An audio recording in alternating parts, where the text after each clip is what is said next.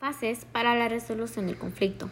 La resolución del conflicto son conocimientos y habilidades puestos en práctica para comprender e intervenir en la resolución pacífica y no violenta del enfrentamiento entre dos o más personas. Existen siete fases que incluyen este proceso, los cuales son descripción del problema y valoración de su identidad. En esta fase, las personas con el conflicto tienen que describirlo, mencionar cuánto les afecta y por qué se les es tan incómodo. Un ejemplo sería cuando dos personas se molestan porque se cree una injusticia por parte de la otra. En esta fase, las dos partes comentarán el conflicto, cómo recuerdan qué pasó y cómo les afecta. 2. Especificación del problema. En la segunda fase se habla más a detalle sobre el problema y se buscan soluciones para resolverlo.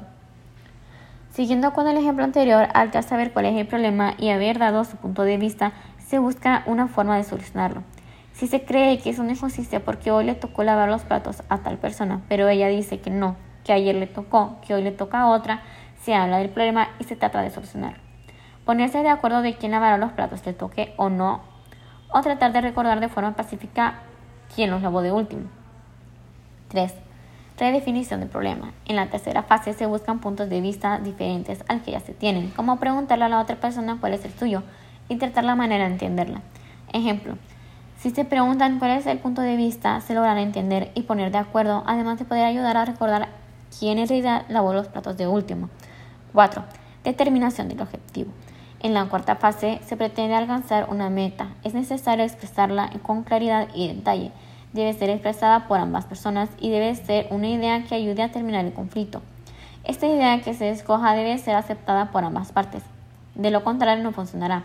Ejemplo dejar de pensar a quién le tocó ayer y que una de las dos se ofrezca a lavarlos.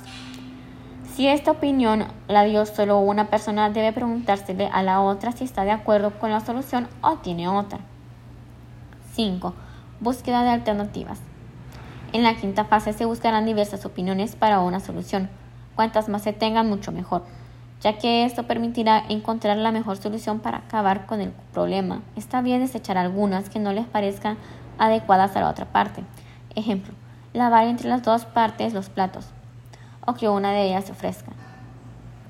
6. Valoración de las soluciones y selección de las respuestas.